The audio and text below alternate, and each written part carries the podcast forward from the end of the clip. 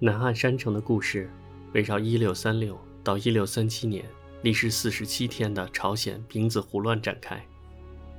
1627年，后金皇太极已经入侵过一次朝鲜，史称丁卯胡乱。朝鲜被迫与后金联盟，但实质上仍作为明朝的附属国，支持明朝，与后金敌对。随着后金与明朝矛盾的加剧，后金迫切需要解决朝鲜问题，于是皇太极在一六三六年四月改元为清后，于十二月再次出兵朝鲜。朝军节节败退，国王仁祖不得不从王都汉阳退守南汉山城，这便成了本片片名的由来。电影开头将这段历史以字幕的形式介绍出来，末了加上了一句似与历史背景无关的话。那年冬天，大雪纷飞，寒冷无比。于是，整段干巴巴的历史似乎因为这句话一下子鲜活了起来。这句话也奠定了全片的基调，因为历史早已剧透了本片的结局：朝鲜战败，断绝与明的关系，接受清朝册封，送出质子赴清，按时向清朝贡。电影的镜头色彩则让我想起了国产电影《大明劫》。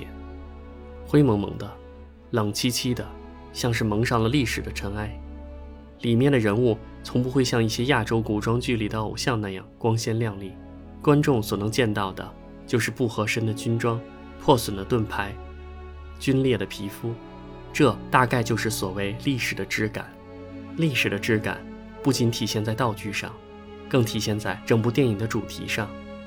南汉山城的主题在于对历史的反思，在片中。这种对反思呈现出非常多元化和多层次的角度，主要可以分成三点：国际局势、朝鲜体制和个人选择。电影对于17世纪朝鲜的国际地位有着很清醒的认识，它不过是明清东北亚地区霸权争夺中的一颗棋子。随着明清矛盾激化，朝鲜在两方间周旋的余地也越来越小。电影将朝鲜在东北亚夹缝中艰难生存的状态刻画得淋漓尽致。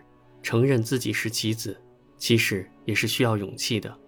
电影也毫无避讳明朝在朝鲜身上留下了浓重的文化烙印。朝鲜群臣奉明朝为上国，视满清为蛮夷，言谈间都是上国于任臣寇乱中的再造之恩。即使身处重围，依然坚持在新年向北京方向献礼。这样的处理，在今天去中华化为主流的韩国实属清流。电影亦没有因为清朝是入侵者就在形象上予以丑化，他难得的理解自己一样去理解入侵者。在女真族崛起的数十年间，他由一股以劫掠为生的马匪，迅速成长为一支足以问鼎中原的政治力量。在这个时刻，对已经建立了国的清朝来说，战争开始从单纯的抢掠向其本质政治的延伸过渡。清军此番入侵，不是要进行对朝鲜的肉体消灭，而是要朝鲜在精神上臣服。这不仅是免除自己对明战争的后顾之忧，更是全面取代明朝在亚洲朝贡体系中地位的第一步。所以在电影中，清军非常克制，每当朝鲜求和，就停止进攻。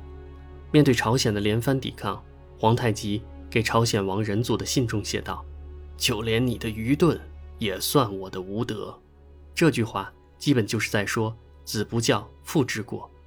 就在朝鲜群臣口口声声蛮子不可信时，这位蛮子头子居然已经以天朝上国自居，居高临下的检讨起自己来了。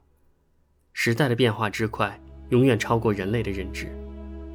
作为中国人，很难想象一部韩国电影会以一种近乎亚洲以外的旁观者的视角，如此冷静地对待当年屈辱的自己。和造成这种屈辱的入侵者。事实上，南汉山城的重点不再屈辱，而在于强调，在当时的大国政治下，小国悲剧是不可避免的。当小国自己看透了自己的命运时，作为大国的我们，是不是反而生出了一些同情呢？一六三七年正月，按照惯例，朝鲜王在南汉山城中向北京的大明皇帝献上了新年之礼。然而此刻，大明皇帝并无暇东顾，于是君臣一行人战战兢兢地在清军炮口之下举行典礼，时不时诚惶诚恐地望向城外的敌人，而城外的皇太极则大手一挥，随他们吧，他们也只是在做分内之事而已。电影没有表现的是，此时明崇祯皇帝仍调集水师入朝作战，只是援军未到，人足已降。这件事直到1749年才为朝鲜君臣所知。此时已是清乾隆年间，丙子胡乱已过百年余，昔日蛮子已是中原之主，并也即将重蹈前人覆辙，多少悲欢已成过往云烟。然而，朝鲜半岛的小国坎坷却从未终结。对朝鲜体制的自我批判，在非常清楚东北亚局势和自身在其中角色的同时。电影对当时朝鲜自身存在的问题非常不留情面，这一点倒是与当前很多现实主义韩国电影是一样的。电影毫不犹豫地揭露了许多朝鲜大臣腐败、无能、懦弱、摇摆的丑态，在战与和之间摇摆不定，哪边人多就跟哪边。军队下山作战时，将军居然留在城内美其名曰指挥，不维护武器装备，导致军队战斗力低下，只管自己。不顾士兵和百姓死活，所谓亲不亲，阶级分。面对这样的统治阶级，士兵和百姓自然毫无忠诚可言。所谓的民族主义在阶级矛盾面前不堪一击。河边的渔夫带朝鲜王过河，结果什么都没有得到。于是他决定留下来，跟着清军碰碰运气。清军中的朝鲜翻译面对自己身为朝鲜人为什么帮清军的质问，冷漠地回答说：“我的父母是奴隶。”所以，我一出生就是个奴隶，在朝鲜，奴隶不是人，再也别说我是朝鲜人。比起其他韩国电影中有些过头的疯狂自黑，本片的自黑可以说是以小见大，点到为止。东北亚的地缘政治和朝鲜自身的腐败脆弱，决定了这是一场不可能胜利的战斗。面对这种大变局，朝鲜的士大夫们迫切的需要做出一个决定。和还是战，这个决定后面还隐含着另一个决定是生还是死。电影的故事主线围绕历史上真实存在的两个人物：主和派史曹判书崔明吉和赤和派李曹判书金上宪展开。他们也是电影一开场就先后出现的两个人，而他们的登场颇值得玩味。最先出现的是一个孤独的青衣背影。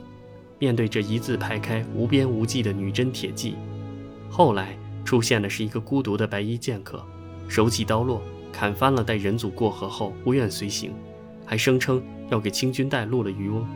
前者是主和派的崔明吉，后者是赤和派的金上宪。值得玩味的地方在于，主和派通常被认为是懦弱的，而崔明吉却敢只身闯敌营，展现出莫大的勇气；而赤和派或者说主战派。